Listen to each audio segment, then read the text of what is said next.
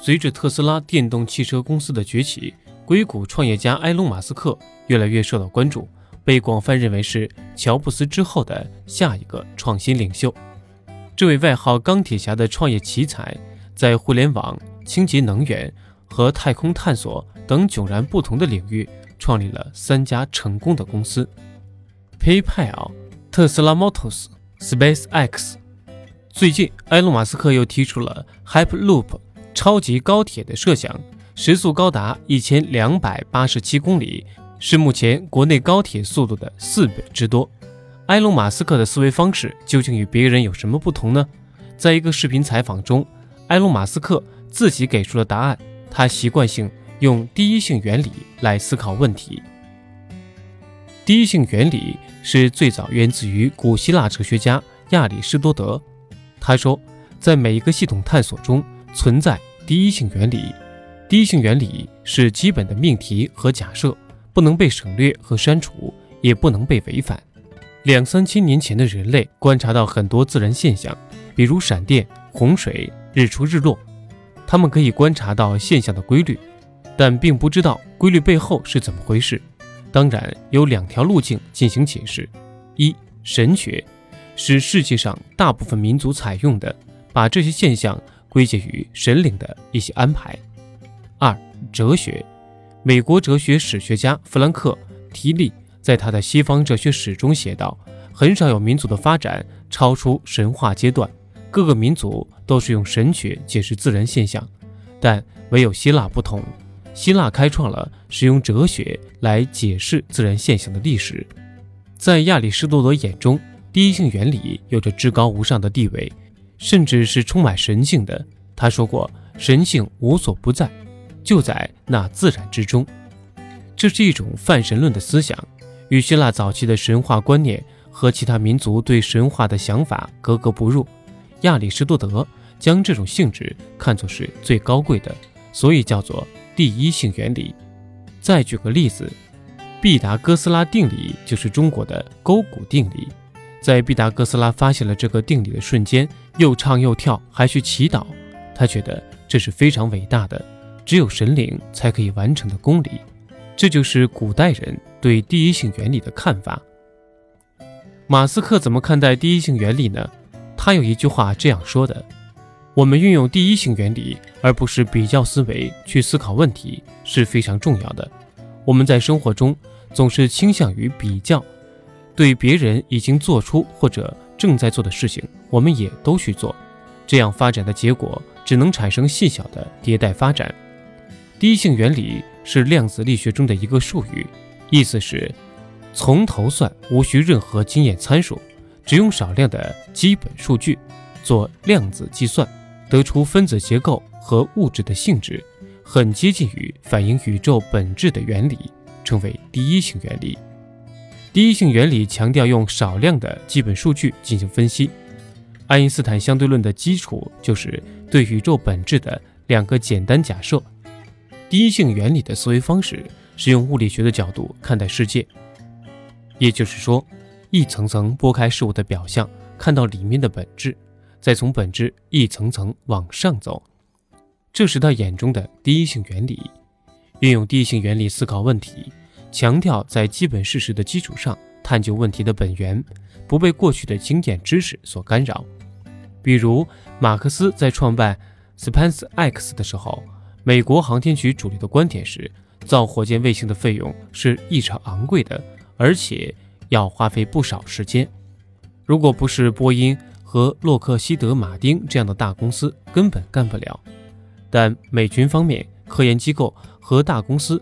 有这样的一种现实需求：低成本、快速的发射小型卫星。马斯克认识到，如果他能做到这一点，那一切将重新洗牌。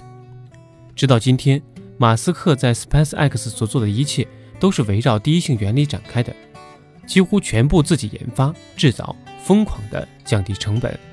比如传统的电池组，市场平均价格是六百美元每千瓦时。主要电池供应商是松下。马克思通过第一性原理发现，如果从伦敦金属交易所买锂电池所需要的原料组合在一起，只需要八十美元每千瓦时。他从中发现了巨大的价格差距，所以特斯拉在2013年开始建造自己的电池厂。今年一月份开始大规模的生产，投入生产之后，电池价格可以下降百分之三十，每年可以支持一百五十万辆电动车对电池的需求。这就是它对第一性原理的一个应用。第一性原理和类比思维，在商业世界中，第一性原理和比较思维是截然不同的两种思维。我们现在处在一个信息大爆炸的时代，周围充斥着各种各样的信息。于是每天需要不停地过滤信息，而这些信息你并不能看到深层次的原因，只能看到表象。要用第一性原理思考问题，而不是类比。多数人思考问题时会局限于类比思维。类比是一种重要的逻辑思维和推理方法，是人们解决陌生问题的一种常见的策略。类比思维运用已知的知识和经验，将陌生、不熟悉的问题。和熟悉的问题或相似的事物进行类比，尝试找到解决问题的办法。在投资和创业的领域，一些人喜欢把美国已成功的产品或商业模式移植到中国，被称为 C to C，这就是典型的类比思维模式。但是，类比思维并不是因果推理。类比思维有两个层次的缺陷：一、横向比较。横向比较是一种竞争意识，虽然看不到终点在哪里。彼得蒂尔在《从零到一》这本书中有一个非常有趣的观点，他说：“竞争是一种观念，这种观念在整个社会中蔓延，扭曲了我们的思想。结果，竞争越来越激烈，我们在实际中获得的越来越少，我们把自己困在了竞争中。”这个想法很有道理。举两个例子：摩拜单车创始人胡伟伟。对于共享单车的想法，实际上也是基于第一性原理的思维。他指出，在大城市下了地下铁之后，可能距离目的地只有一两公里，但高峰期根本打不到车，这时候只能是打黑车或者是步行。如果这时候能有一辆自行车该多好啊！后来他又发现，移动支付在中国越来越普及，他想把移动支付应用到单车领域。于是他就做了现在这件事。接下来我们看到市场上出现越来越多的共享单车。网上有个段子说，假如你再不坐共享单车，那么彩虹的七种颜色你就挤不进去了。现在共享单车是一种纯粹的基于比较思维的竞争，他们想打败对手，很多资本也在后面推波助澜，所以造成这种状况。我们真的需要那么多的共享单车吗？我觉得可以打一个问号。易到用车的创始人周航说过，他理想中的竞争应该是两个人赛跑，你追我赶，互相激励，互相冲过终点。这个过程中，双方都是有好处的，相互学习。不好的竞争是两个人搏击，就是在过程中你把另外一个人 PK 掉。他不想做后面这样的竞争，想把精力放在产品和用户体验上，但实际上。专车服务领域过去两三年一直是非常惨烈的竞争。首先是滴滴合并快车，后来是优步与滴滴合并。所以理想很丰满，现实却很残酷。在中国，很多时候还是比较思维占上风。二，纵向思维，纵向比较是基于过去经验和历史的比较。彼得蒂尔《从零到一》中有个说法。商业世界的每一刻都不会重演。下一个比尔盖茨不会再开发操作系统，下一个拉里佩奇或者是谢尔盖布林不会再研发搜索引擎，下一个扎克伯格不会去创建社交网络。如果你照搬这些人的做法，你不是在向他们学习。过去历史上伟大的人，他们基于纵向思维会产生一些非常错误的想法，比如。全世界可能只卖出五百台计算机。说这句话的人是托马斯·沃森，IBM 的主席。现在我们连利用核能最微弱的证据都没有。这句话是爱因斯坦。交流电是无用的，因为它太危险了，可能像闪电一样劈死人。只有直流电才是安全的。说这句话的人是爱迪生。小米创始人雷军也说过：“只要你站在风口。”猪都可以飞起来。这句话在一三一四年是很正确的，他也取得了非常大的成功。但最近一两年，小米在走下坡路，包括他之前看不上的索尼、OPPO、vivo 也很快的成长起来，迅速攻占了三四线城市的线下零售店。所以，历史其实并不是直线前进的，而是螺旋前进的，或者是走两步退一步，走三步再退一步的。雷军的互联网思维应该是正确的，他可能没有考虑到我们国家互联网发展的速度。现在三四线城市不太适合他之前说的那套，但长远来看，他这套东西是有价值的。马斯克对项目的决策判断标准是这件事情在物理层面上行得通。我们为什么做不成呢？我们一定要做。他直接从最核心的问题开始着手。然后一步步的解决它，这是他跟大部分中国企业家不太一样的地方。他所在的领域很少有竞争对手，这是他对于第一性原理的一个很有意思的思考。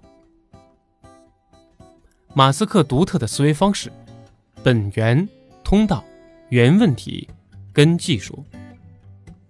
特斯拉的一个策略在于推动供应链透明化和本土化，它包括。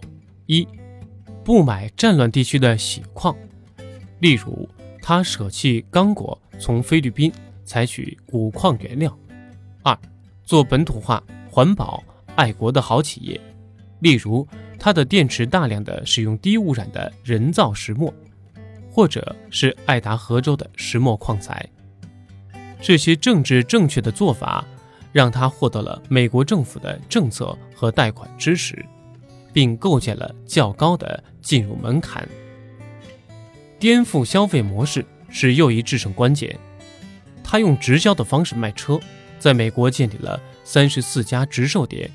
他的电动汽车不需要日常维护，只需要做年检和修养。特斯拉还保证二手车的价格，提供回购选择。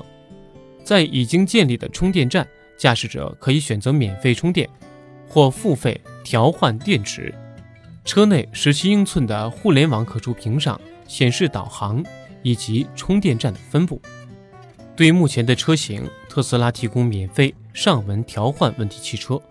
它细腻地消除了购买者对一个新产品的各种风险的疑虑，降低购买决策的门槛。